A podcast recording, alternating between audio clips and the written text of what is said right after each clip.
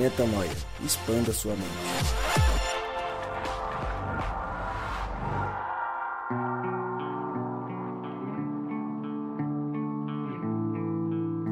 Está no ar mais um podcast Metanoia. Seja muitíssimo bem-vindo ao podcast Metanoia número 127. Como eu sempre digo, meu nome é Lucas Vilches e estamos juntos nessa caminhada. Lembrando você que toda terça-feira um novo episódio é lançado e você pode acessar todos os nossos conteúdos direto no nosso site portalmetanoia.com. O que, que vocês estão rindo de mim? Rodrigo e Gabriel. Você tá desa- desafinando, cara. Eu Você desafinei, não foi? Pela velocidade, né? Pela velocidade. Não, é porque eu, eu tô, eu tô, tô meio resfriado essa semana, acho que foi isso. Co- Mas como que foi? Imita aí de novo, Gabriel. aí. Você sai disso, você nem brinca com Muito isso. bem-vindo. Eu moro, eu moro de frente pro zoológico lá, nem brinca com isso. Eu não queria falar, Lucas, mas o pessoal não tá vendo a gente, mas você fala assim, começou mais um, aí Eu dei uma entor... cantadinha Ah, assim, vocês cara. tiraram, vocês tiraram o dia que- pra ficar Você vê que a pontuando. preocupação do. Não, para. A preocupação dele é: será que ele tava tendo um infarto igual eu? Que ele já teve dois, né? Ah. 32 anos, já teve dois infartos. Ele viu você entortando aqui, ó. Falou: vixe, Maria, o Lucas também. Tá certo, é preocupação, então não é zoeira. Preocupação, não. vou é. Então tá responder bom. só depois O que Isma é um a cara preocupado. Gabriel. Ah, melhor, melhor. É, preocupado não, a não gente se viu o que ele é. Quero ver. Limites, limites aqui. Ismael Cardoso, você tá bonzinho? Graças a Deus, Bom ter você aqui mais uma vez. valeu. Hemograma completo, tudo certo. junto, Tudo certo. Não, agora pra participar a gente pede pra ele, né? É. Um hemograma, A gente tem que fazer um seguro de vida, porque depois morre aqui, vai cair na conta de quem? Metanoia. Entendeu? E aí? Faz e a gente quê, não né? tem que- cacife, Vai né, ter pra que isso mandar daí. oferta pra minha família. É Você isso. não perguntou como é que tá a agenda de shows e tal. É que isso aí, como que tá a agenda de show? Fala aí, ô Ismael. Cri, cri, cri, cri. Ninguém Pra quem, não entendeu entende- pra quem não entendeu a piada, tem que escutar o episódio passado que a gente falou sobre o sábado e no começo o Gabriel fez piadas sobre o Ismael. Por isso que tá esse clima meio hostil entre eles. Gabriel Zambianco, você tá bonzinho? Tô bem, graças a Deus. Se você não conhece o Ismael, basta abrir uma foto do Luciano, você conheceu o Ismael. Pronto. Zezé de Camargo e Zé de Luciano. Camargo e Luciano. Sensacional. E aí, Rodrigo Maciel? Cara, tô muito feliz. A que semana que tá passada feliz? foi sensacional. Foi incrível, né? Foi sensacional. A gente teve a alegria de ter o André aqui com a gente, deu uma contribuição surreal. E hoje, na alegria de estar com o cara aqui de Ele novo. voltou. Tô, tô ficando mal acostumado já. É, cara. daqui a Já- pouco vai virar, Ele mano, voltou. sócio. Parte do time aí. Daqui a pouco vai virar sócio, velho. Andrei Masson. Ô, Lucas, aquelas economias que a gente juntou lá, acho que vai dá ser pra gente agora- comprar o passe, hein? Vamos Pô, ter cara, que, vamos salva, ter que chegar. salva, salva meu ministério. Vamos, vamos ter que chegar junto aí. Vamos, vamos, vamos, vamos fazer essa, essa negociação agora. Não, Inclusive, Gabriel, vamos tentar falar lá com a FGV, ver se eles têm um- uma Ah, parceria. Eu ia um- falar isso aqui agora. Vamos só esperar a Sony. Tô só esperando o e-mail da Sony Music. Opa, peraí que subiu um negócio aqui. Será que é? Não, não era. Não é, não É é. Mercado Pera- Livre. É Mercado Livre. É, eu tô vendendo uns negócios ali no LX. Só esperar a parceria da Sony Music que a gente traz o garoto pra cá, então. Boa. Andrei Masson, prazerzaço ter você mais uma vez. De novo, de novo. Demorou cara, prazer é 80 meu. podcasts pra voltar e Pra agora já dois na já. sequência. Sensacional. Tamo junto. Tamo junto. E hoje a gente fala de uma música. A gente tempos em tempos a gente separa um tempo pra falar. Tempos em tempos a gente separa um tempo. Gostei disso. Muito bom. Pra gente falar sobre músicas que marcam a nossa caminhada com Deus, a nossa caminhada com as pessoas que estão à nossa volta. E a gente selecionou hoje a música De Graça da Laura Morena. Uma música incrível, uma mensagem profunda. E a gente quer gastar, investir, na verdade, os próximos minutos pra falar dessa música. Eu vou separar. permitindo aqui eh, de, de corrigir o, o nome da moça aí, Laura Moreno. Eu acho que é Morena. Não, é, então, tem, tem essa dúvida aí na internet da Morena, Moreno, também já Eu- vi isso é. daí, viu? Eu acho que é Ah. Moreno. Laura Moreno. É? Bom, então tá. Então a internet, o Você Google, falou o quê? Google me zoou. Você falou o quê? Eu falei Moreno. Então, Então, por que, que ele me corrigiu? ele falou Moreno. Não, ele falou Nossa, Morena. Você falou que Morena. zoado. Posso ir pra música, não? Sem safadagem. Posso ir pra música, não? Pode ir, vamos lá. Então tá corta, corta essa parte dele. É, eu não vou deixar ele me corrigir no ar. Assim. eu que É, edito Tá mesmo. louco. Eu que edito, eu vou tirar tudo isso que eu tô falando agora. Ah, vai só o que eu quero também. Bom, vamos lá. Vamos pra música. Eu vou separá-la em blocos. Na verdade, ela já tá separada em blocos, é, estrofes, mas até maiores do que o, o normal. Eu vou ler essa primeira parte e aí vocês, vocês, porque eu vou ter que dar uma volta aí, vocês começam a conversar, tá bom? Eu vou ter que ir até ali ajudar o Resolver um amigo meu. negócio. Eu tô brincando. O Rodrigo me olhou com o olho assim, tipo, entendendo você vai embora, amiguinho? Não, é que da última vez que a gente ficou Você sem você embora, aqui foi o caos, embora, né, velho? Não, Andrei, teve uma vez, uma. Nós estamos agora com 127 podcasts. Uma vez eu falei, gente, faz o seguinte, eu vou me atrasar. Então eu gravo o início depois. A pergunta que eu vou fazer inicial é essa. Toca aí. Vocês pegam a resposta e tocam. Cara, você não tá. Ficou tipo o jardim de infância, assim, a parada. Ficou, mano. Ficou muito ruim. Descontrolado. Não, ficou Ficou muito muito, ruim. ruim. A gente não usou, teve que fazer de novo. Muito Por ruim, isso que o Rodrigo sempre lembra disso. ficou muito ruim. Vamos pra música então? Que é muito boa, diferente da, daquele dia que vocês fizeram. Vamos lá. Não estranhe o fogo ardente. Não se assuste se de repente algo acontecer para te provar o porquê do sofrimento. Não se prende a causa e efeito. A graça também é daqui para lá. Se fazendo bem eu sofrer, me alegrarei no Senhor. E aí, Rô? Começamos a música já cheia de significados importantes e de lições bacanas pra gente tirar. Que, que você começa a destacar aí? Cara, tem muita coisa legal nessa primeira estrofe aqui, mas é, me chama a atenção que a música tá falando um pouco sobre a questão do sofrimento e como lidar com ele, né? Ela começa dizendo que pra gente não, não se assustar se de repente algum tipo de sofrimento recair sobre nós e algo cair sobre nossa vida pra provar, evi- evidentemente, né? Tem um... Acho que a gente já falou sobre isso em algum momento aqui pra trás, mas falando... Eu, eu não vou mais cortar o que eu ia cortar no início do podcast, porque a Laura Morena tá aqui. Vocês estão vendo aqui a capa do CD dela aqui no Ah, Spotify. Morena mesmo, então? Ah, eu não vou mais cortar e vou deixar. Vou deixar. Não, Não, vou mas, cortar. pera- mas foi o que a gente falou. Foi- Eu falei- Morena. não, eu falei morena. Você Não, falou a gente Morena. falou Ele quis me morena. corrigir. Ele falou moreno. Ele quis me morena. corrigir, eu não vou mais cortar. Esse é Só o podcast Laura Morena. É. Moreno. Desculpa. Vai Foi só ficar uma- pra. Vai ficar uma discussão, né? Vou mandar pra ela, pra ela ouvir esse É. podcast. Desculpa, Rô. É que eu me empolguei com a notícia. Se, é, se empolgou na hora errada, mas eu te perdoo, porque você pode errar comigo. É, Aprovação. como é que eu volto agora do, do contexto que eu tava aqui? Tá vendo? Voltei, ó. Então, ela- o que ela quer dizer, na verdade, a respeito do sofrimento, ela fala pra gente, eventualmente, é, não se assustar se de repente o sofrimento recair sobre a nossa vida e a gente começar a enfrentar um tipo de prova. Eu ia falar sobre a questão do ouro, né? Porque essa prova, o ouro, uma vez submetido ao fogo, ele é colocado ao fogo para ser purificado. Eu não sei quantos já tiveram essa experiência, mas quando é, a- quem usa aliança, principalmente de ouro, sabe que é, ela acumula uma fuligem é, de cor escura, de cor preta, assim. E quando ela é submetida no fogo, essa fuligem ela, ela, ela sai né, do, do, do ouro e, e vira uma borra, né, como se fosse uma borra. É um trabalho bem de ourives, assim. E, e esse trabalho, então, de submeter ao fogo é para poder realçar as características mais primárias né, do ouro né, e trazer de volta a pureza original é, desse, desse metal. Né? Então, provar é característica de quem quer aprovar você. Né? E ela fala um pouco sobre isso aqui. Ela diz também um detalhe importante que é não, não ficar fazendo avaliação de causa e efeito. E aqui eu achei isso é, sensacional, porque normalmente quando a gente está sofrendo com alguma coisa, a gente sempre faz algum tipo de análise de causa e efeito. Do tipo assim, ah, eu estou sofrendo porque eu fiz uma coisa errada lá atrás, porque eu cometi um pecado, porque eu comi tal coisa, porque eu não, não guardei tal dia, porque eu não eu usei tal roupa, porque eu adulterei, porque eu, enfim, uma série de, de coisas que a gente pode listar de pecados que a gente fala, não, eu tô sofrendo isso porque eu fiz algo errado. E isso é completamente contrário né, ao, ao reino de Deus. Embora naturalmente a gente vá viver relações de causa e consequência na vida, o sofrimento, em especial o sofrimento prolongado, ele tem a ver com o processo de provar nossa fé, de provar o quanto puro é a nossa fé, o quanto pura é a nossa fé. Então gostei muito disso que ela falou também. É, e ao final, naturalmente, o se fazendo bem eu sofrer, me alegrarei no Senhor. Eu, eu gosto muito disso porque talvez ela tenha subvertido um pouco o pensamento aqui, ao dizer que essa prova que a qual é submetida é uma prova de quem está buscando fazer o bem, sabe?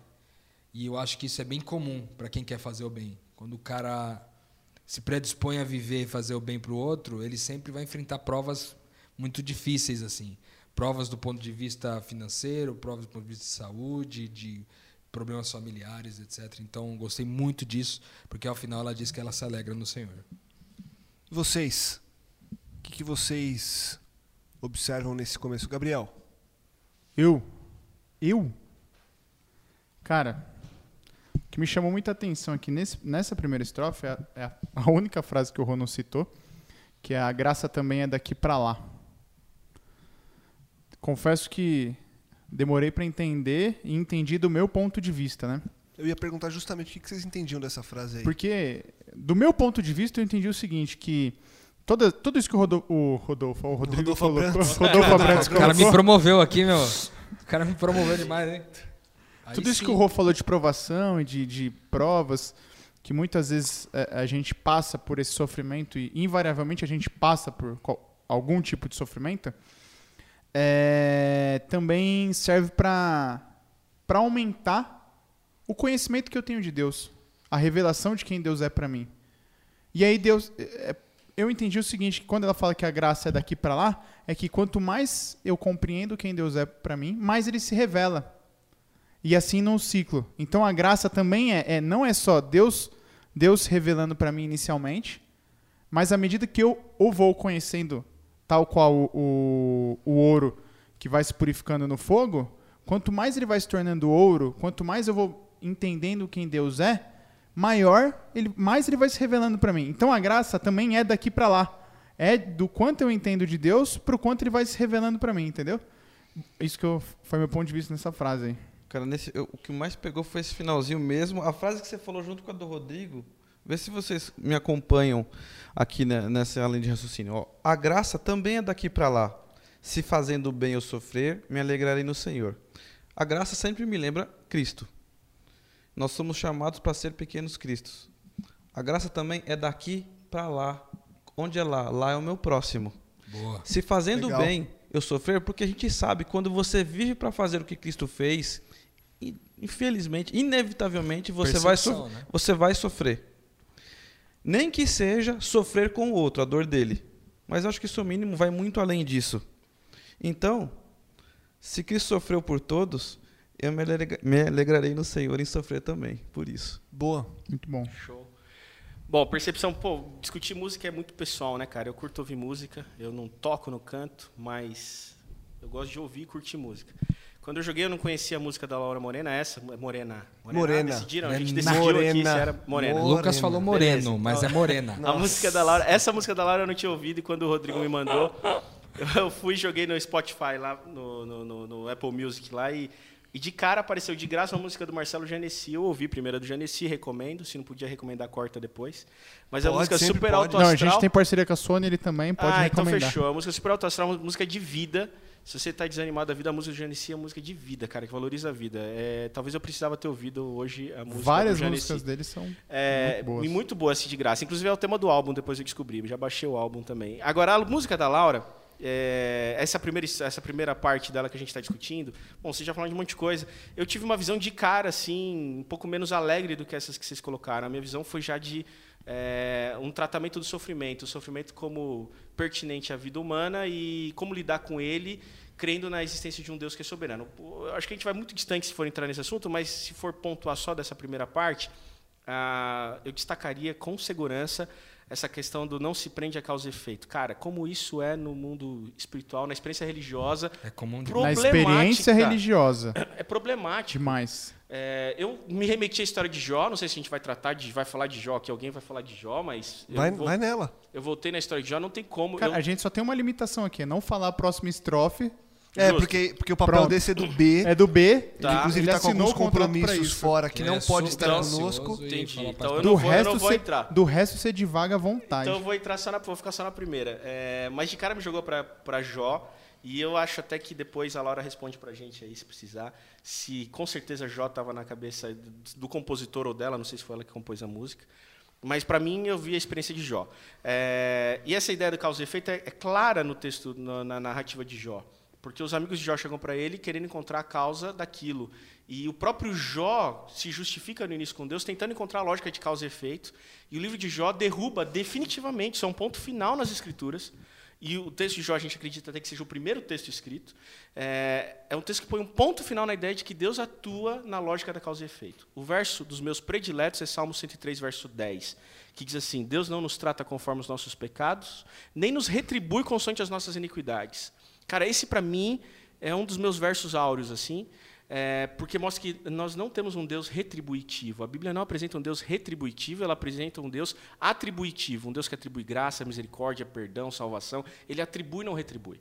Lembra o endereço desse texto aí? 110 verso, é 103, verso 10, Salmo 103, verso 10. Esse é um dos meus versos porque é, é, uma, é um pressuposto necessário que vai mudar toda a sua experiência religiosa.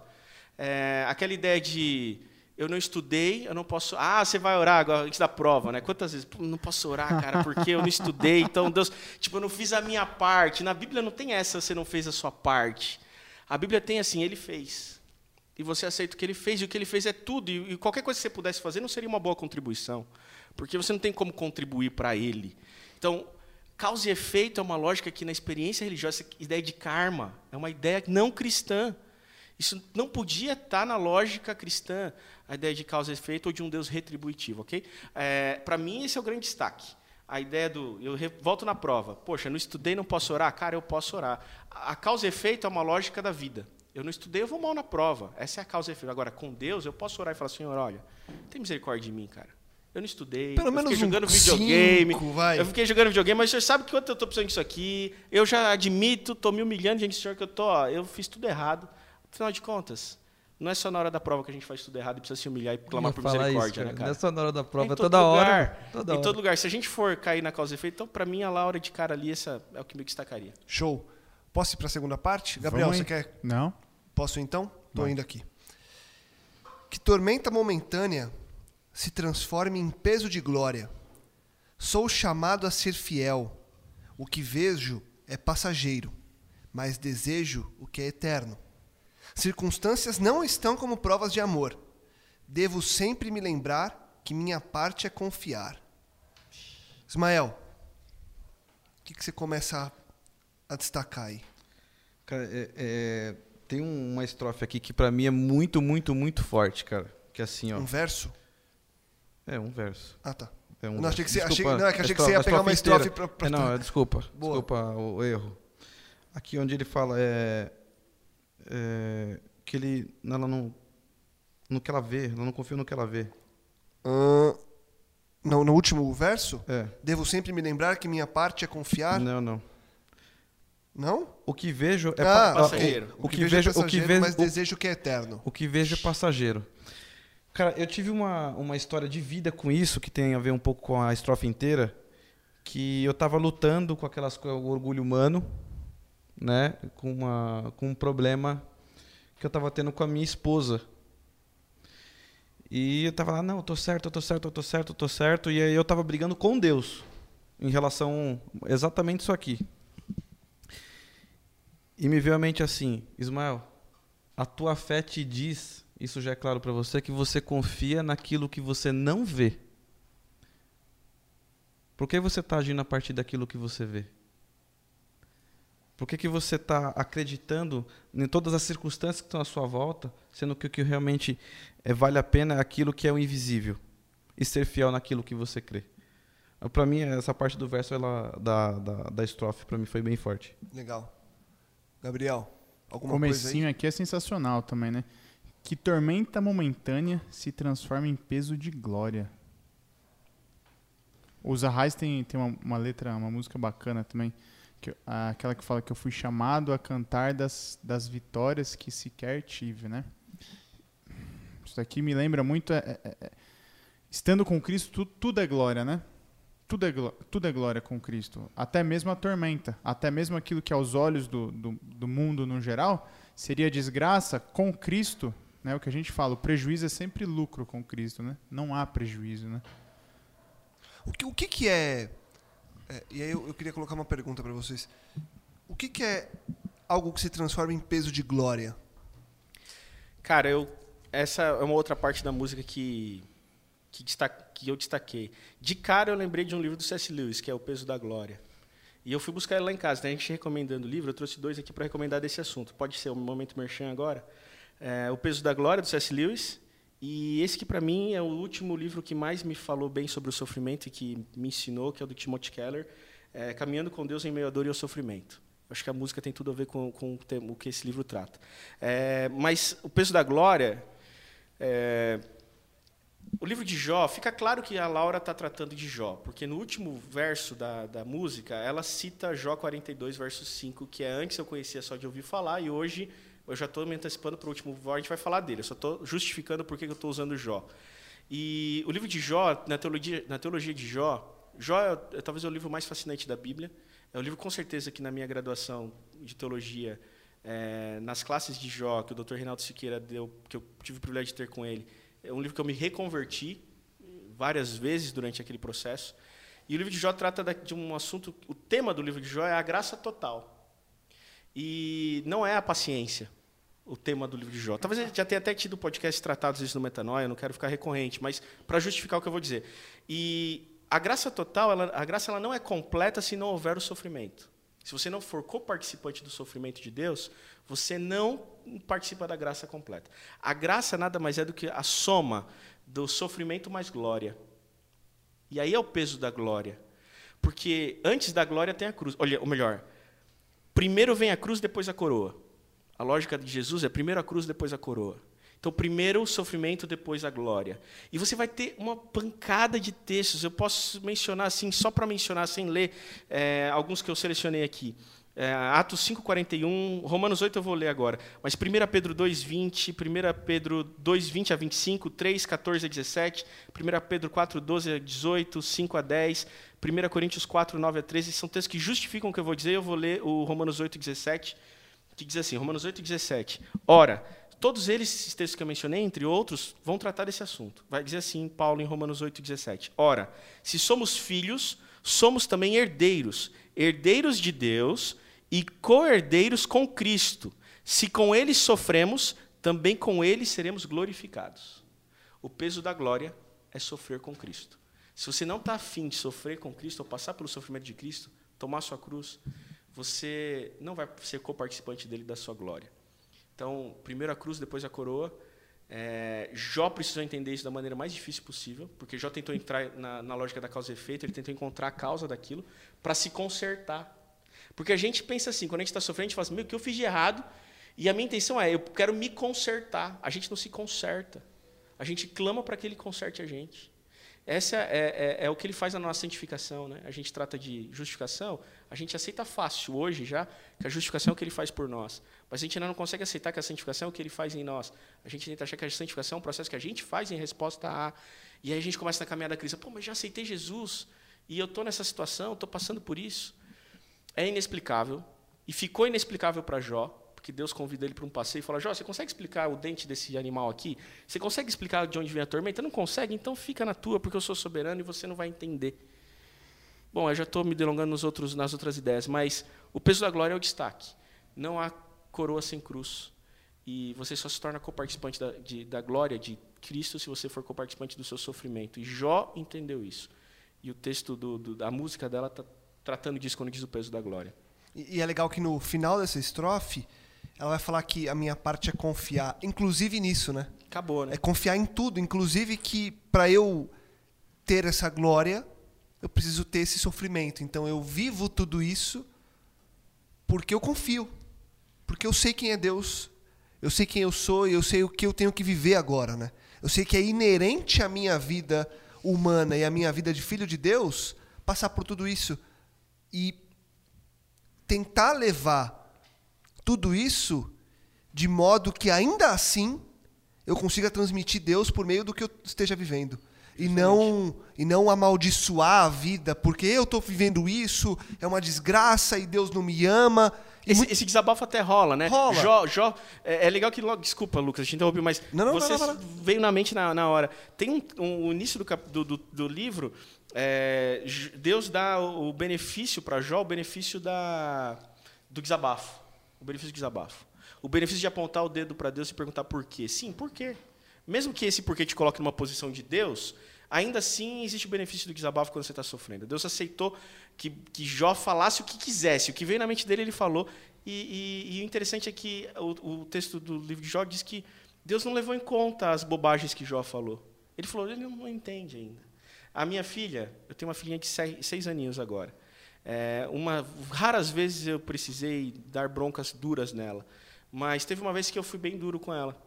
E ela olhou para mim e falou assim: é, desse jeito, dói até hoje no meu coração. Mas ela falou assim para mim: Eu não quero mais que você seja meu pai. Cara, isso doeu.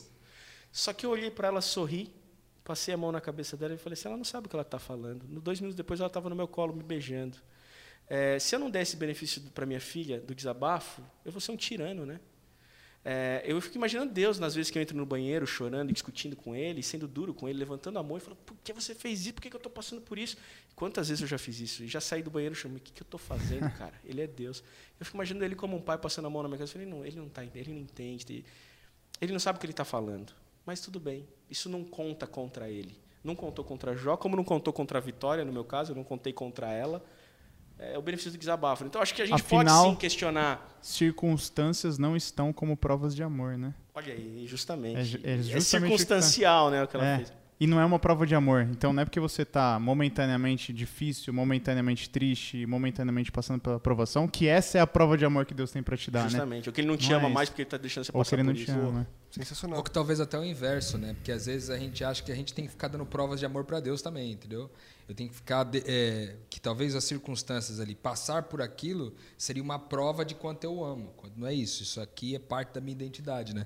Eu gosto dessa última frase quando ela fala que eu devo sempre me lembrar que a minha parte é confiar, que me, é, me lembrou de uma outra canção, que se eu não me engano é da Ludmilla Ferber, que o Paulo Baruch. Confiando em tua proteção. Não, nessa não. Luciana Ferber, que, que é, essa música eu ouvi cantada pela primeira vez por, Paulo- pelo Paulo Baruch, mas é, tem uma parte da música que diz assim, que é meu, Deus falando, né? É meu, somente meu, todo o trabalho, e o teu trabalho é descansar em mim. Então, eu gosto muito dessa frase, porque quando ela fala, eu devo sempre me lembrar que a minha parte é confiar, é porque eu sei que tem alguém trabalhando, que o trabalho é- pertence a alguém, e o meu trabalho é descansar nesse alguém. E aí descansar, parafraseando talvez o descanso que falamos, né? Na semana passada a respeito do, do sábado como grande símbolo de descanso.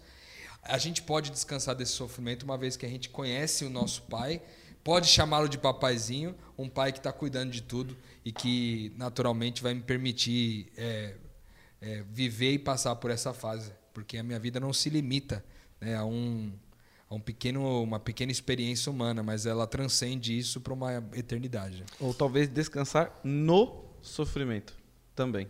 Estar em paz. Tem, bem, bem no meio da, da estrofe, ela diz que o que vejo é passageiro, mas desejo o que é eterno. Na visão de vocês, como que dia após dia na nossa relação com Deus, a gente consegue aos poucos abrir mão do que é passageiro? A gente estava antes de gravar aqui falando sobre a febre amarela. Eu não sei quando você está ouvindo a gente, mas agora, final de 2017, começo de 2018, o Brasil, é, vou dizer assim, está passando por uma crise de um surto de febre amarela e a gente estava conversando dos receios que a gente tem com relação a isso, porque uma pessoa próxima, um, um pastor, há pouco tempo agora é, morreu por causa dessa doença, pessoas têm sido infectadas e morrido, e a gente fica preocupado. O próprio Andrei falou que estava angustiado com isso. Como que a gente consegue olhar para essas coisas que são passageiras, que são circunstâncias unicamente dessa vida que é finita, sem que isso prejudique o nosso olhar para o que é eterno ou tome o nosso tempo com relação àquilo que é eterno e que deveria é, nos abastecer e fazer com que a gente vivesse mais pensando nisso. É possível? E se é possível, como fazer isso ser uma prática na nossa vida? Cara, é possível, totalmente possível, mas eu acho que, particularmente, é uma das grandes dificuldades que eu tenho. É, é uma luta de você querer estar no controle, no volante da situação de todas as coisas. E isso é quando você tira o volante, quando você está no volante, é porque você tirou ele da mão de Deus, né? Essa consciência do eterno, a morte, a gente está falando de morte, né? Você mencionou a morte. A morte faz parte do processo da eternidade. A eternidade só é possível se você passar pela morte, né? É, tudo bem, salvo aquela questão escatológica de que alguns não vão mover a morte, mas no, no geral a morte é um parte do processo da eternidade. É duro pensar assim, porque a realidade que a gente tem é essa. É, eu acho que o caminho é a intimidade com Deus. Quando você anda íntimo com aquele cara que te promete a herança de uma eternidade, você começa a dar mais valor das coisas de cima do que das coisas daqui de baixo. E uma das maneiras que eu avalio isso, apesar de achar que isso é rígido, isso é, não, não é bíblico, é uma questão minha, é, na minha semana, quanto tempo eu gasto com as coisas do alto e quanto tempo eu gasto com as coisas daqui. Isso mostra para onde eu estou indo. É, se eu gasto mais tempo com as coisas daqui e para as coisas daqui, significa que eu estou aqui. E se eu gasto mais tempo com as coisas do alto e para as coisas do alto, significa que eu estou indo para lá. Mas não quer dizer que eu gaste mais, coisas, mais tempo com as coisas do alto. Até porque muitas das vezes, muitas vezes que eu gasto tempo com as coisas do alto, eu faço isso profissionalmente porque é a minha profissão. Então, é um grande desafio para mim. Essa, essa, você tocou no assunto que é um dos mais delicados para mim na minha relação com Deus. É deixar Ele ser soberano e aceitar todas as coisas de maneira cega, só aceitando que eu não conheço nada e que isso aqui para mim não é o que conta, que conta é a eternidade. Cara, é difícil, não é fácil. A gente fez uma série de podcasts aqui sobre aquele encontro, conferência da vida que a gente teve, né? Congresso lá. De dentro para fora. De dentro para fora, exatamente. É, o, o Thiago na Kandakari, no Igreja Contextualizada, foi a dele? Acho que foi. Enfim, ele fez a seguinte pergunta e é sensacional para definir isso daí. É, são duas, duas ou três perguntas, eu me lembro de duas. O que te fez feliz no último mês? E o que te deixou triste no último mês? Isso resume muito bem onde está seu coração, onde está seu pensamento, o que, que você tem pensado, as coisas de Deus ou as coisas do mundo, né? Então, o que te deixou feliz no último mês? É o que te aí. deixou feliz ontem? O que te deixou triste hoje, né? Acho que são boas, Só boas um parênteses, ele falou sobre igreja contrastante. Contrastante, É, exatamente. contextuado foi o Thiago. Foi né? o Thiago Rodrigues. Isso, Boa, Os dois são Thiago também. boa. Entendeu? verdade. Compreensível. Vocês, vocês querem pontuar algo mais? É, não, eu só queria tá dizer, talvez respondendo a tua à vontade. pergunta aí também, viu, Lucas? É com relação a essa como viver, como experimentar mais dessa eternidade e menos da dessa dessas coisas que são passageiras, né? É, talvez só complementando aquilo que o Andrei falou, eu adicionaria ao fato de que às vezes quando a gente fala de gastar tempo com aquilo que é do alto, a gente às vezes limita essa relação numa relação vertical, do tipo, cara, é só eu e Deus aqui, então quanto mais tempo eu passar aqui só eu e Deus, eu vou passar mais tempo vivendo a eternidade. Quando na verdade a, a maior expressão de vida em eternidade é, é você entrar numa relação, entrar nas suas relações como Cristo, como pequenos Cristos. Ou seja, esse papel de participar de quem Deus é na vida de outras pessoas faz você experimentar a eternidade todos os dias. Então, mais do que deixar de fazer coisas, é, ou deixar de viver as questões passageiras da, da, da vida, é me ocupar com aquilo que é eterno.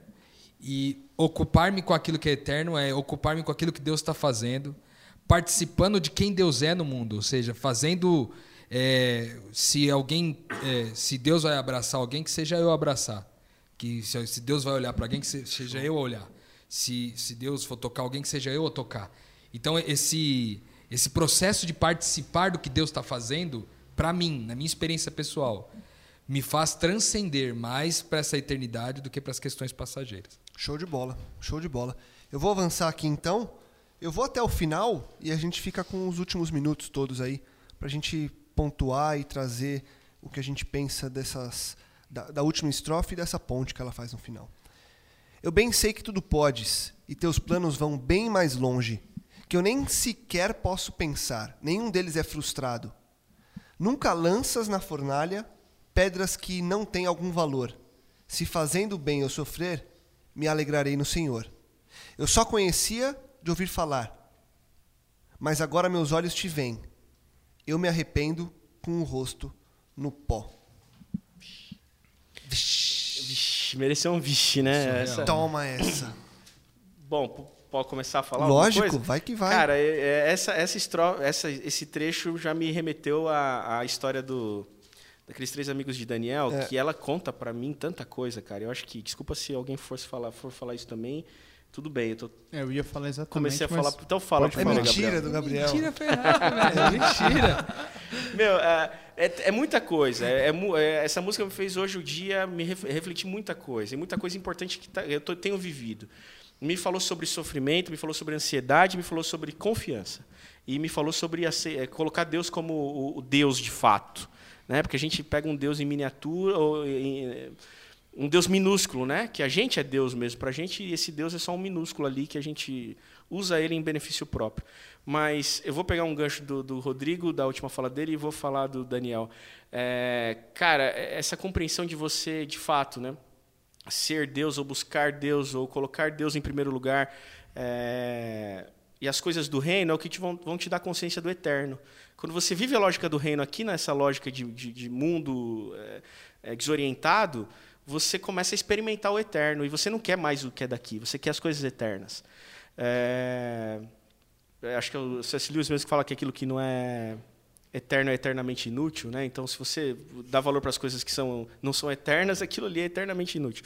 É, mas quando você vai para Mateus, no capítulo 6, ele fala assim, é, complementando o que o Rodrigo falou, é, no capítulo, no capítulo 6, verso 36, falando sobre a ansiedade da vida, Jesus está falando, ele fala assim, quer o segredo? Para você entender isso, buscai, pois, em primeiro lugar o seu reino e a sua justiça, e todas as coisas serão acrescentadas. Esse texto é facilmente mal interpretado. Eu geralmente vejo as pessoas aplicando assim: tá vendo? Você tem que buscar em primeiro lugar o reino de Deus. Ou seja, você tem que acordar de manhã, você tem que ir para a igreja. Você tem que acordar de manhã, a primeira hora do seu dia tem que ser para Deus. Você tem que fazer uma oração. Você não pode sair de casa sem ler a meditação do. do, do, do, do. Bom. Não, não é, é, é completamente equivocado que Jesus está dizendo assim: olha, busque em primeiro lugar promover o meu reino e a justiça do meu reino e se você for um promotor do meu reino e da justiça do meu reino, e a justiça do reino de Deus tem que ver com justiça social, tem que ver com uma lógica totalmente contrária à lógica de mercado, isso é complicado até de a gente trabalhar, mas é o que ele está falando. Se você for um promotor dessa justiça, você está promovendo o meu reino. E você é convidado para promover o meu reino. E mais pessoas vão querer viver nesse reino. E o resto, deixa que eu cuido. Porque se você promover o meu reino, eu acrescento as coisas para você. Eu faço essas coisas para você.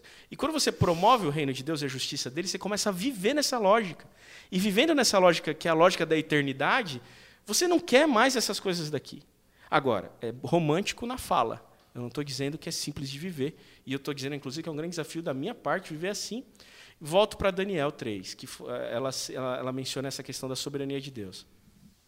Daniel 3, os três amigos de Daniel, você conhece a história, não preciso tratar dela.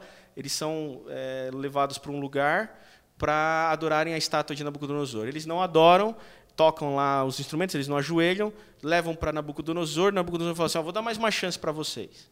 vocês vão, eu vou tocar tudo de novo e vocês vão é, poder ajoelhar. Aí os caras viram para ele na loucura, meu. É, tipo, esses caras viviam a lógica do reino, eles não estavam nem aí para o que era passageiro, eles já estavam no eterno. E quando chega no, no, no, no, no, capítulo, no verso 16 do capítulo 3, diz assim: Responderam Sadraque, Mesaque e Abidnego ao rei, ó Nabucodonosor, quanto a isso, não necessitamos nem te responder. A gente não vai nem negociar, a gente não vai parlamentar. Porque se você parlamentar com, vamos pôr o pecado aqui, se você parlamentar com o pecado, você já perdeu. Então, se, se, eu nem discuto, eu não negocio, eu não vou precisar nem falar. Se o nosso Deus, a quem servimos, quiser nos livrar, ele nos livrará da fornalha de fogo ardente das tuas mãos, ó rei. Isso aqui é fé. É muito louco. Quando você ora para Deus pedindo um milagre, uma cura, uma solução de um problema, a saída de um sofrimento, você precisa ter fé. Fé é a certeza de que ele pode fazer aquilo. Ou pode não fazer. Aí está o ponto. Isso é fé. Mas não basta orar com fé. Isso talvez também eu esteja sendo redundante, é um conceito que a gente já conheça. Mas não basta orar com fé. Você precisa orar com fé e com fidelidade. Fé é uma coisa, fidelidade é outra. Fé é a certeza de que ele pode fazer se ele quiser. Ó oh, rei, se ele quiser, ele vai fazer. Só que aí o verso 18 é o que mais me fascina. Ele diz assim: agora, se não, fica sabendo, ó rei. Ou seja, se ele não fizer, fica sabendo, ó rei, que não serviremos a teus deuses nem adoraremos. A... Cara, isso é fidelidade. É, Fidelidade louco. é o seguinte: fé é o seguinte, olha, rei, se ele quiser, ele vai me livrar disso aqui. Mas se ele não quiser, eu ainda continuo adorando a ele porque ele é soberano e eu não, eu não conheço os desígnios dele, eu sou pó, ele é soberano. Cara, é muito louco isso que você falou, porque normalmente eu acho que é, a nossa religiosidade nos levou a fazer muitas vezes o contrário. A viver uma vida de achar que a fé tem a ver com, com pensar extremamente positivamente sobre uma coisa, um pensamento positivo. Não, vai dar certo, vai dar certo, vai dar certo. Só que é o seguinte, quando dá errado, aí... aí, aí como assim, ah, justifica, mas aí, né? tá vendo? Deus também não, não, me ajudou, também agora eu vou botar o gás na Babilônia, então. Entendeu? Tá, tá, mas Deus me ajudou também, então não vou fazer mais o que eu ia fazer. Ou do tipo assim, se eu fiz alguma promessa, né, para Deus, falar assim, ó, Deus, Se você me ajudar a resolver esse problema aqui, eu prometo que eu vou ler a Bíblia todo dia de manhã, eu prometo que eu vou para a igreja, eu prometo que eu vou fazer isso e aquilo, aí dá errado, aí você fala, ah, também não vou fazer mais nada, não vou fazer, porque quê? também que se dane também. É exatamente entendeu? isso. Que negócio. Porque ah, muitas vezes a maturidade nos leva a reconhecer que a gente não vive com Cristo uma relação de causa e efeito, do tipo, fiz algo errado, logo isso está acontecendo. Mas a maturidade tem que me levar a crer de que não há também uma relação de causa e efeito. Orei, logo vou ser livrado, né? Boa. Ou não ou, é, é, me recusei a ajoelhar, logo não vou para a fornalha. Não, não é isso. Também não tem essa causa, de- causa e efeito com Cristo, né? É, orei, logo se acontecer ou não é da vontade de Deus, né? A gente até tem a fé na hora de orar, mas a fidelidade para aceitar o fidelidade que não Deus tem. aconteceu. Porque a gente exige o, re- o- o efeito, né? A gente quer uma O base a de troca. É, o efeito que a gente quer. a Nossa minha, avó- santa a minha avó vontade. falava assim, na hora antes de dormir, às vezes, é, eu ia dormir com medo, assim, né? Alguém, eu sempre tive essas piras de medo de que alguém entrasse em casa e assaltasse a casa. E aí a minha avó falava assim: se você orar e confiar, os anjos protegem e ninguém vai entrar aqui na- em casa. Aí eu morava em Porto Velho, é, meu pai foi missionário lá um tempo, a gente é de São Paulo, passou um tempo lá. E assaltaram a nossa casa dez vezes. A última vez, entraram em casa Dez Mor- vezes. Dez vezes, por se- em seguidas. Seguidas. E aí, Eu, na última eu ia vez, falar que você era meio paranoico, mas. velho. Porra, velho. as nove vezes eu não estava em casa. Só que a décima eu tava, os caras amordaçaram, amarraram. Ficaram Caraca. seis, ho- eh, quatro horas em casa, assim, roubando tudo. A gente deitado na casa, estava eu e meu pai. Caraca. E eu tinha orado. E sua avó assim pra você. Você eu não tinha orou, pedido moleque. para Deus proteger. Você orou e deu ruim. E agora? É aquilo que você estava dizendo. Ué, É, mas eu acabou. orei, eu tive fé. Você entendeu? Seu Que que relacionamento adiantou? com Deus acabou ali. Você não tem relacionamento pra, pra segunda página. Não tenho, acabou. não tenho. Agora, quando eu tenho esse relacionamento desses caras aqui, Que é um falam assim, ó, relacionamento. Isso é Se ele relacionamento. quiser, ninguém vai entrar em casa. Agora, eu tô dizendo pra você assim, que se entrar, ainda assim eu adoro ele, porque ele é É a soberano, ele é meu dele, Deus. acabou. Aí ele é Deus na sua vida. Cara, quando chega nessa dimensão de experiência com Deus, você atingiu um nível invejável, porque assim, você entendeu que ele é soberano, acabou. Eu não discuto. Eu não discuto. Sabe o que é mais sensacional nisso aí também que você falou? Eu nunca tinha parado para pensar desse ponto de vista, Andrei. Até agradeço porque foi metanoia para mim. É, esse lance de fé com fidelidade atreladas, assim, né? É, porque, olha que coisa, às vezes a gente, é, no dia a dia, assim, é, a gente às vezes pode até não fazer isso de maneira declarada, sabe? Com- dizendo todas as palavras que nós estamos fazendo isso aí mesmo. Mas a, a- a real é que a gente faz isso aí com uma certa frequência, cara. É, e essa certa frequência é: eu decido viver um propósito de Deus para minha vida, muitas vezes. E aí, porque as coisas dão errado, eu dou um passo para trás e deixo de viver as coisas que eventualmente Deus tinha me chamado para viver, para então é, é, viver outras coisas. Né?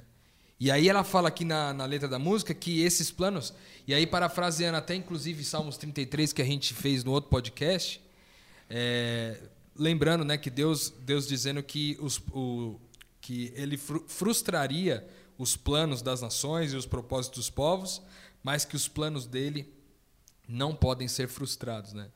Então, essa perspectiva de fé e fidelidade me leva a crer que eu tenho que ter força duas vezes, são duas forças. Justo, não basta a primeira, né? É a primeira força, é a segunda, e eu acho que a segunda, a real é que a segunda é mais difícil. A segunda é muito mais difícil. Ter fé que ele vai fazer, é, a ele gente pode, ele pode. Que ele pode, cara, beleza. Mas a segunda fé, que é a fé de permanecer fiel, cara, quando tudo deu errado, Isso é, gló- isso, é gló- isso é glorificado um Deus soberano. Rodrigo, o, o, é, um exemplo, um- o John Piper tem um exemplo fantástico, cara, falando de soberania de Deus. É, soberania de Deus é quando é duro falar isso. Eu vou repetir porque é dele isso aí. Então, eu não conseguiria, eu não consigo ainda assimilar isso para você ter uma ideia.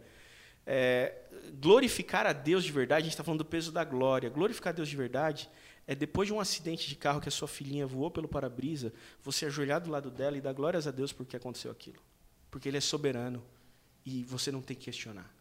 Recentemente a gente perdeu um amigo, desculpa, eh, a gente talvez esteja num- numa linha de tempo diferente, mas é um amigo que fez teologia e não vou mencionar exatamente a história, mas foi um acidente de carro, agora, essa semana que passou. E o pai dele era pastor, é pastor, e ele precisou fazer o, o serviço fúnebre do filho. É, e, cara, você vê a confiança do pai dizendo assim, as palavras desse pastor, ele disse assim, é, a dádiva não é maior que o doador. esse meu filho era uma dádiva de Deus para mim. Fazia teologia, ia ser um pastor, mas a dádiva não é maior que o doador. Eu ainda louvo o doador aqui, porque o doador é, é o Deus soberano. Cara, isso é de uma dimensão que só quem experimenta uma- um sofrimento desse tipo tem autori- autori- autorização para falar a respeito. Eu nunca sofri nada do tipo. Eu nunca recebi, uma, eu nunca sofri uma perda próxima. Eu nunca, nunca sofri nada desse nível. E, e oro para nunca sofrer, mas é, cara, isso leva para uma dimensão que eu. Gabriel, você viu quem é o compositor, né? É, acabei de ver aqui. É, Lucas Iglesias, o compositor, que é um sensacional, né? Ele, ele tem o trio Iglesias, ele tem algumas músicas dele também. É um cara abençoado demais. Eu- Você estava falando aí que eu tenha misericórdia, que, que Deus, sabe, que a misericórdia de Deus caia sobre mim para que eu tenha essa maturidade nesse momento, né, cara? De ter essa fé e ter essa fidelidade também, né? Porque realmente é, acho que só quem passa, só ali na hora mesmo. Por isso que a gente tem que ter um relacionamento, a gente tem que É é, é trabalhar num relacionamento com Deus para que quando este momento chegue, você tiver tá com a identidade bem firmada, com a consciência bem certa de que você é filho de Deus, para conseguir enf- enfrentar esse tipo de situação. Porque esse é- essa é uma situação que você não passa no susto, sabe? Você se colocar ali, é, é, teve um acidente, sua filha voou pela janela, cara, você não consegue adquirir ali na hora a fidelidade, entendeu? Você pode desejar, você pode fazer uma oração, você pode até ter fé de que um milagre vai acontecer. Mas a fidelidade ela é, um- é trabalhada com Cristo, é um relacionamento construído com Cristo. Eu destacaria aqui uma, duas frases que ela colocou. Esse nunca lanças na fornalha pedras que não têm algum valor. Gostei demais disso, demais assim. Ah, boa, bom também. Porque só passa pelo, pelo fogo, só passa pelo sofrimento aquele que é para ser aprovado, entendeu? Aquilo que nós falamos antes. Eu gostei muito dessa frase, dessas duas frases conjugadas aqui. É, e, e esse final, cara, que ela diz assim: Eu só conhecia de ouvir falar, mas agora meus olhos te veem. Eu, cara, eu acho que eu aprendi isso nos últimos, nos últimos anos também. Eu posso, eu posso parafrasear o compositor dessa música é, dizendo que eu vivi a mesma coisa, cara. Tipo assim, de conhecer um Deus, de ouvir falar e de agora poder experimentar esse Deus de, de que os olhos veem. E os olhos veem esse Deus a partir dos olhos de alguém menosprezado, de alguém marginalizado, de alguém que está sofrendo, de alguém que é, por alguma razão está sendo injustiçado. Você poder olhar nesses olhos e participar do que Deus está fazendo nessa relação é poder conhecer a Deus de vê-lo nos olhos, eu acho. Eu acho que essa, essa, essa, esse foi um dos maiores aprendizados da minha vida cristã, cara. Que essa, que esse sabor, esse sal da terra, essa luz do mundo pode ser encontrada nesses olhos daqueles que sofrem a opressão, daqueles que sofrem a marginalização, daqueles que sofrem é, os processos injustos dessa vida de maneira mais é, intensa, mais é, cruel, e você poder, ao participar de melhorar a vida desse cara, ao participar do que Deus está fazendo na vida dele, ao, ao entregar os milagres de Deus na vida desse cara, a partir de você e apesar de você, eu acho que é conhecer esse Deus, é, não como quem ouviu falar sobre ele, mas como quem o vê, cara. Para mim, isso aqui fez todo sentido. Eu acho que ela aqui trata a respeito do sofrimento e, naturalmente, é, o que ela vê depois. É, mas quando eu, eu olho para isso tudo e vejo que eu consigo é, conhecer a Deus agora de olhar, de vê-lo, e quando ela termina a frase assim, eu termino isso tudo dizendo eu me arrependo com o rosto no pó, é a mesma coisa que eu sinto ao pensar isso, cara. Porque ao mesmo tempo que eu vi Deus nesse olhar do marginalizado, do, do menosprezado, do oprimido, do injustiçado, da mesma forma que eu pude encontrar Deus nessa relação com Ele, é, eu também posso dizer que ao me encontrar nessa relação com Ele, eu me encontro como alguém tão sujo e tão despreparado, tão incompleto, tão incapaz, é, que o meu rosto cai é, no pó. A minha, a minha sensação é que quanto mais eu conheço Deus nesse sentido, mais distante eu vejo que eu estou da semelhança dele. E quanto mais distante da semelhança eu vejo, mais eu quero ficar perto dele, mais eu quero parecer com ele. É um negócio louco, é uma lógica invertida, cara, mas para mim fez muito sentido na música Amém. também. É essa Só- compreensão que eu falei lá da graça de lá para cá. É assim que eu me sinto, é assim que eu compreendo a graça também, entendeu? E é muito louco porque é o que você falou, sabe? Quanto menos você se sente em, em contraposição a Cristo, mais você quer estar perto. E aí mais você se reconhece menor ainda, e aí mais você sente prazer, entendeu? É, é a lógica, né, de, de estar com Deus. A música, como conclusão, traz Jó, né? Falando que agora ele vê. Não, que haja uma imagem de Deus, mas ele consegue conhecê-lo. Eu acho que esse é o fim de quem vive essa vida, como o Andrei falou bastante, o Rodrigo, etc. E nós estávamos comentando sobre um assunto no, no grupo do WhatsApp da, da comunidade onde a gente frequenta e postaram um menino de 22 anos que quando ele conseguiu a sua independência financeira ele conseguiu uma casa, ele foi buscar o avô no asilo para morar com ele para que o avô não passasse o resto da vida numa casa de repouso sem um familiar por perto. E pensando nisso aqui, a gente, a gente vê lindas histórias de amor, a gente fica, nossa, que bonito, né? E eu propus uma reflexão. Eu falei assim: vocês pensaram em todas as implicações que esse menino vai ter até o dia que o avô dele morra na vida dele para que essa história aconteça, que todo mundo tá achando bonito? Impacto no emprego, no- nas relações afetivas. Tudo, Tempo, né? Tudo. Tudo. Tempo. A Amor- vida dele foi impactada Amor, vamos fatalmente. sair? Não dá, Não tem posso. que cuidar do vô. Meu, tem que cuidar do vô.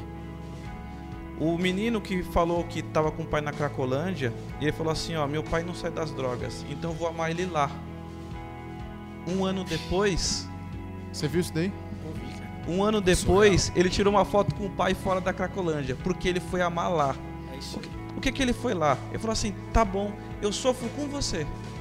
Eu pago o preço para viver com você. Porque o que que eu tô propondo aqui é porque você pense que lindas histórias de amor, elas só são construídas com entrega, Sofrimento. com renúncia e com dor. É o peso da glória. Eu vou sofrer com você, depois a gente vai ser glorificado juntos. Entrega, Exato. renúncia e dor. Exatamente. Nesse dia, não que eu tenha vivido tudo isso que eu acabei de falar, mas talvez um pouquinho disso nesse último ano de 2017. Eu passei sete anos sendo um religioso, vivendo teorias. Resolvi ir para um pouquinho da prática. O pai que eu vejo hoje não é o mesmo de 2016. Ele é outro. Louvado Ele, seja ele. ele faz sentido para mim agora. É mais evidente. Eu, eu acho que agora eu Tudo Posso- faz sentido. é, acho que consigo, tô conseguindo vê-lo um pouquinho, um um, pouquinho, vislumbre né? de quem ele é. Então, para você que tá ouvindo isso e talvez fique é, ouvindo todas essas coisas, acha muito bonito, de alguma forma, não sei, tente viver isso na prática, tente viver a vida do Cristo e é uma vida de dor. Só que no final você vai ter um vislumbre de algo que você jamais poderia ter imaginado. Boa, boa, Isma. Andrei, Bom, é. Acho tudo, todo mundo já falou praticamente tudo aí, mas o que eu destacaria desse final é esse. Ela cita, ela, o Lucas, ele menciona Jó 42, verso 5, né? E o 6, porque o, o texto diz assim: o texto de Jó 42, 5, 6 diz assim: Eu te conhecia só de ouvir, mas agora os meus olhos te veem, por isso me, por isso me abomino e me arrependo no pó e na cinza. O religioso que segue aquilo que ele ouviu dizer a respeito de Deus, as regras do seu estabelecimento religioso, é, quando ele encontra o Deus de verdade, que quebra todos os mitos, desmitifica tudo aquilo que a religião ensinou para ele, ele, ele fala assim: Meu Deus do céu. Ele se joga no chão e fala assim: Me perdoa, porque eu tinha uma impressão de você, Deus. que, que eu Que, fiz que eu, até eu, eu me relacionava com você e eu só me lembro de uma coisa com esse texto. Ah, o exemplo é ruim porque todo exemplo que para tentar explicar Deus é ruim. Mas eu me lembro que eu trabalhei numa empresa e assim que eu cheguei, o, o- o presidente da empresa, o diretor, o executivo da empresa, ele era muito distante. O cara sempre muito sério, muito mal, sala trancada, é, hierarquia muito estabelecida na empresa, aquela hierarquia antiga, né, verticalizada. E todo mundo botava pânico em mim. Olha, aqui é o seguinte, cara, aqui não pode fazer isso, aqui não pode fazer assado, aqui você tem que fazer assim, você tem que entregar desse jeito, você não pode vir desse jeito. E começaram a me ensinar a respeito do, do, do CEO. E eu comecei a ficar em pânico com aquilo, eu não queria ter contato com ele. Eu queria cumprir direitinho tudo que a empresa mandava cumprir para eu não perder meu emprego. Porque o cara, a hora que esse cara me olhasse, eu ia ser fulminado. Imagina, o cara desse tamanho, eu era um, um moleque que tava entrando no analista. Até que um dia, depois de algum tempo que eu tava lá, ele me chamou na sala dele. E eu fui na sala dele com muito medo, muito medo. E realmente não foi tranquila a conversa com ele, porque eu me coloquei numa situação de, de intimidado, né? Ele era uma figura intimidadora. É, e eu acho que para muitos Deus é uma figura intimidadora. Ele não quer entrar na presença de Deus porque se sente intimidado com esse Deus que contaram para ele que era de um jeito. É, essa caricatura de Deus que vende pra gente, né? que a religião vende pra gente. Eu também rejeito essa, esse Deus assim. Mas é, ele me chamou essa dele, a gente conversou um pouco, falou sobre as minhas expectativas e tal. Ficou um clima um pouco melhor. E é, eu era um cara comercial. E um dia eu fechei uma, uma, um negócio, uma reunião num cliente importante. Ele viu no sistema quando eu subi a, a informação da reunião marcada. E ele me mandou um e-mail muito objetivo assim: falou assim, Eu vou com você nessa reunião. Eu falei, agora lascou, o cara vai comigo na reunião, o cara é o diretor do negócio. Todo mundo já me contou que esse cara, que ele é monstro nas negociações, mas que é um cara tirano, né? Cara, a gente entrou no táxi junto, a gente foi de táxi, fomos conversando, comecei a andar com ele, vi a reunião com ele, assisti ele, ele, ele negociando.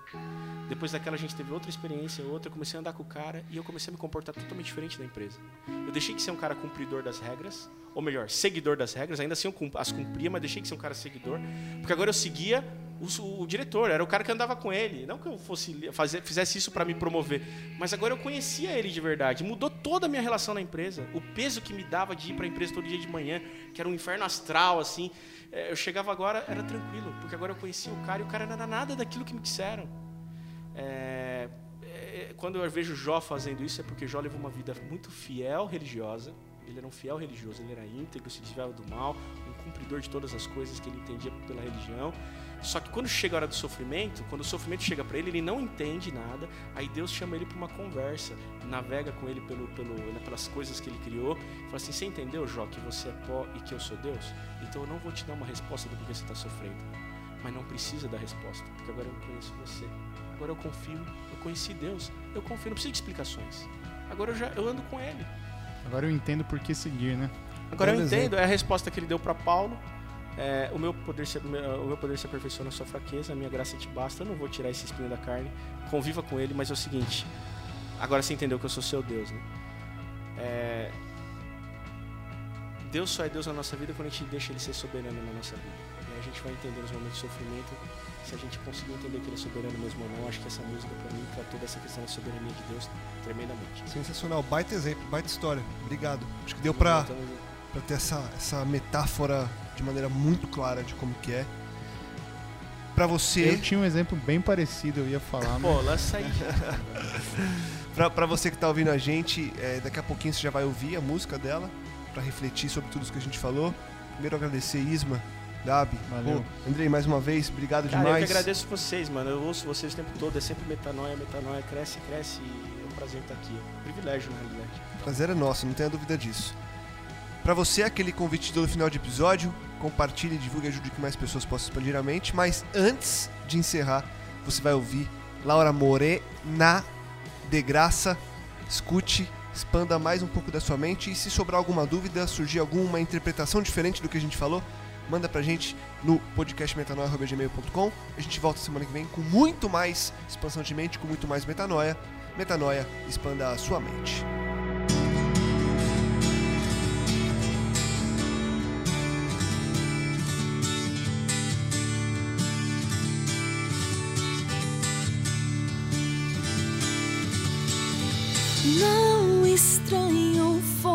Ardente, não se assuste se de repente algo acontecer pra te provar.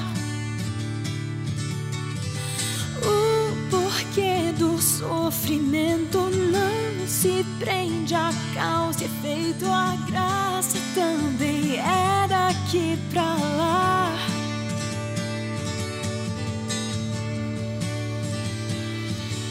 se fazendo